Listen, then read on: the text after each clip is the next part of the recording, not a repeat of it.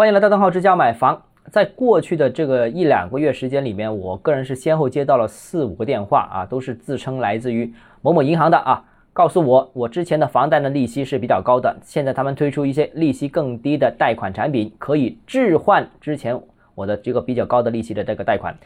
那我仔细询问一下，其实就是用经营贷置换以前的房贷。那目前经营贷已经是明目张胆的大规模宣传揽客。那关于经营贷是否合规，对购房者有什么风险啊？其实已经有很很多媒体有相关的报道，这里就不赘述了。那现在的问题是呢，经营贷流入楼市在过去的一年多时间里面，先后经历了三次一百八十度的方向性的大转变，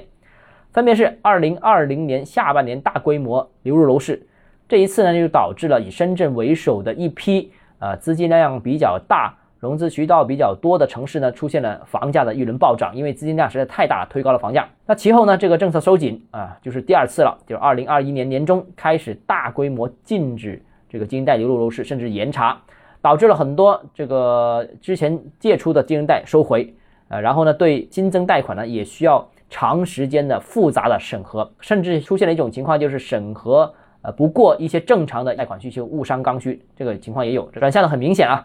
那第三轮呢，就是最近刚才所描述的满大街的打电话啊，问你要不要置换贷款这种情况。呃，政策其实呢需要稳定性、连续性，不摇摆才能避免市场混乱，